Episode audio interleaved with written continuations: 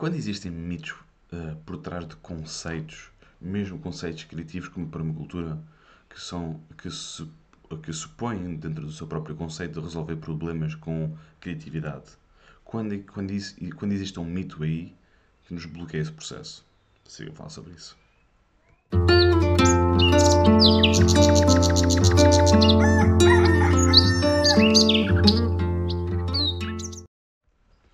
Bom dia, malta. Daqui fala o Pipo do Projeto Liberta-te. Este é o podcast Desperta-te e hoje estou num sítio completamente diferente, mas o podcast tem que acontecer na mesma. Estou a ouvir em gravação porque não tenho acesso a grande internet, portanto vou ter que gravar o vídeo, não vai poder ser em direto hoje, ok?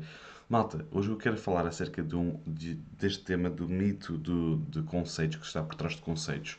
Mitos, um, não, não necessariamente um, uh, algo falso, uma mentira, mas sim algo que pode não funcionar para toda a gente.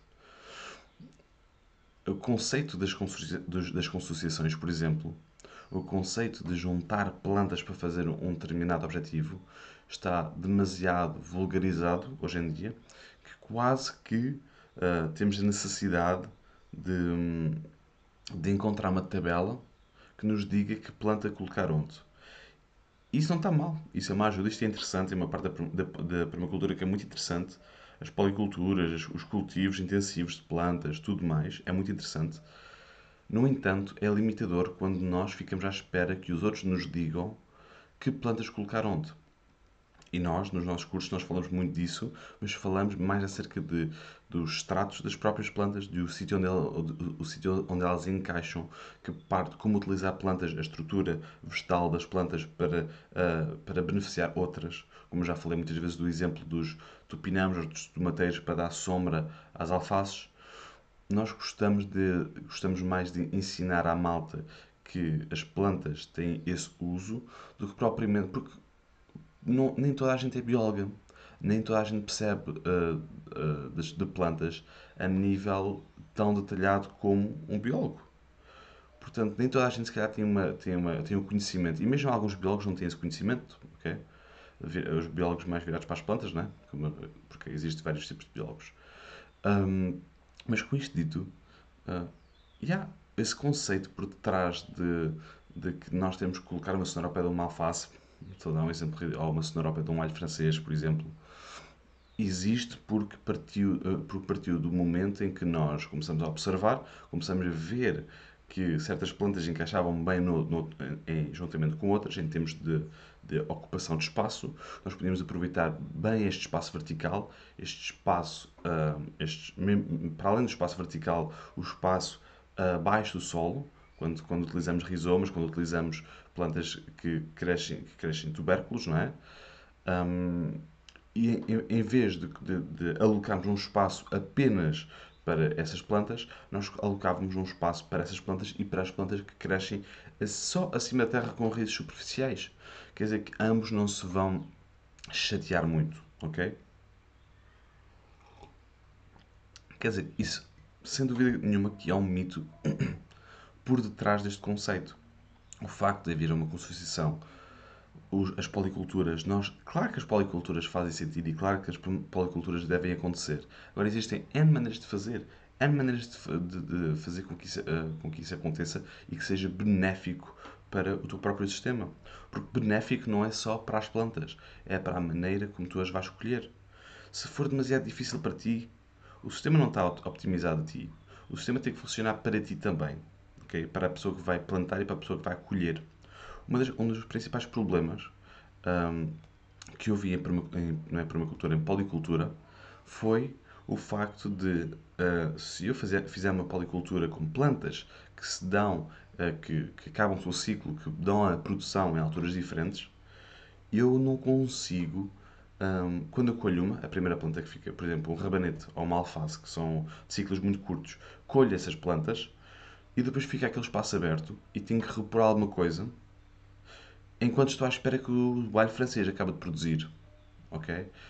Quer dizer que esse plano, esse design de sucessão, tem que ser mais eficiente, mais eficiente, em vez de estarmos a pensar apenas no facto de epá, vamos misturar plantas, vamos pensar nos seus ciclos. E uma coisa que eu vi uma, uma vez muito interessante acerca de policulturas é plantar estas plantas todas em linha, mas desde o centro para a, para, para a extremidade, para as margens, o centro seriam as culturas com, com mais duração, precisam de mais tempo.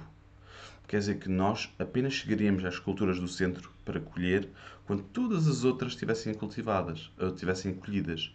Quer dizer que a partir desse momento que nós entendemos isso, nós entendemos que nós podemos estar à vontade para, uh, para cultivar coisas que demoram muito tempo no centro da cama, podemos alargar o, o, o, a largura da cama e podemos então colocar linhas, não há nada errado com linhas, ok? E até facilita muito a apanha, a colheita. Mas pronto, isto, isto é a meu ver, ok? Claro existem N, N opiniões numa sala com 30 permacultores, tem 100 opiniões diferentes. Portanto, e vão, pessoas vão dizer coisas completamente diferentes. Isto é altamente pessoal, ok? E também pelo que tenho estado a ver.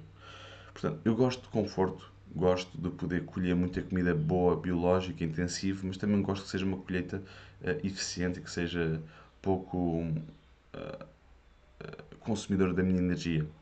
Gosto que seja uma, algo mais fluido.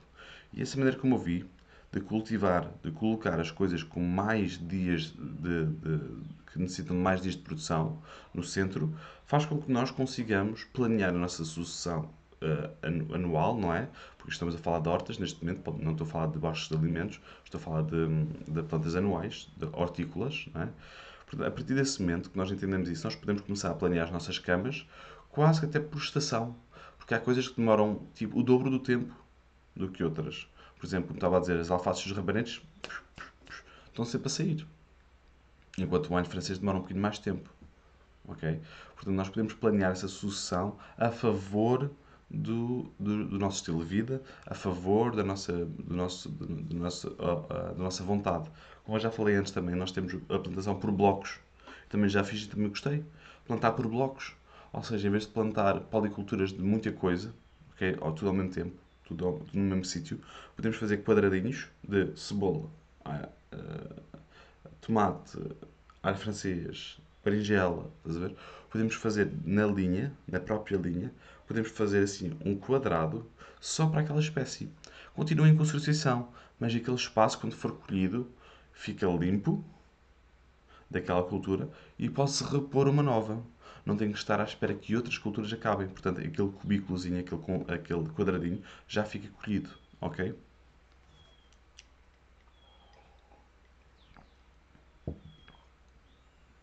Tudo isto para falar do mito de, por trás dos conceitos. Muitas vezes e, e, e quero apelar a isso, que vocês uh, olhem sempre, ouçam sempre, leiam sempre tudo com um grão de sal, porque tudo necessita da nossa opinião e o nosso projeto vai partir muito de nós. Eu acredito nisso. Nós somos um epicentro uh, dentro da permacultura. Nós fazemos projetos de design sustentáveis para humanos em harmonia com a natureza. Mas é para humanos, é para nós, e nós somos o epicentro e somos a pessoa que vai cuidar e que vai criar Portanto, nós, nós não só podemos, como devemos olhar para todos os conceitos com um grão de sal, com uma pitadinha de sal, temperá-los à nossa, à nossa maneira e encontrar uma solução dentro deste uh, sistema para, para nós. Porque aquilo que funciona em, terreno, em terrenos gigantes, em montados gigantes do Alentejo, pode não funcionar em pequenas parcelas no norte do país. Ok? Os, os, o, as agriculturas sintrópicas do Ernst Gotts podem funcionar muito bem no Brasil, mas se não forem adaptadas ao nosso país, sequer não vão funcionar tão bem. Não quer dizer que não seja ótimo. É espetacular. Mas tem que ser adaptado, sempre com, temperado com um grãozinho de sal. Okay? Utilizar espécies nossas, como ele também já fez vídeos acerca disso, falar do Ernst. Já fez vídeos com, acerca das figueiras, dos citrinos, por aí fora, ok? Portanto, existe, e ele próprio diz isso, que nós temos que adaptar e isso não podemos estar a replicar exatamente aquilo que ele faz uh, do, na, na, na propriedade dele, no negócio dele. Não podemos estar a adaptar isso, um, não, aliás, não podemos estar a replicar isso para Portugal. Temos que adaptar esse conceito, se nós gostarmos desse conceito, claro. Ok? Malta, este foi, o meu, este foi o meu tema para hoje, para vocês. Espero que tenham gostado. Uh, desculpem não ter sido ao vivo. Eu até gosto bastante de ser ao vivo para, para sentir a vossa energia, mas hoje não tive, um, não tive internet. Tenho, tenho que resolver isto até amanhã, que vou passar aqui uns dias. Um, Portanto, um grande abraço a todos. Espero que tenham gostado da mensagem, espero que tenham gostado do, do, do início do dia. Espero que comecem o dia de maneira da, maneira, da melhor maneira possível, seja hoje, seja amanhã que ouçam este podcast no vosso carro, na vossa casa, com a vossa família. Um grande abraço, um grande beijinho. Não se esqueçam de espreitar a Escola Liberta-te. O nosso próximo curso vai ser de produção de cogumelos. E, uh, yeah, vemos por aí, vemos amanhã, se não antes, na página pública. Um grande abraço e um grande beijinho. E não te esqueças que a liberdade é apenas a oportunidade de seres e fazeres algo melhor. Liberta-te.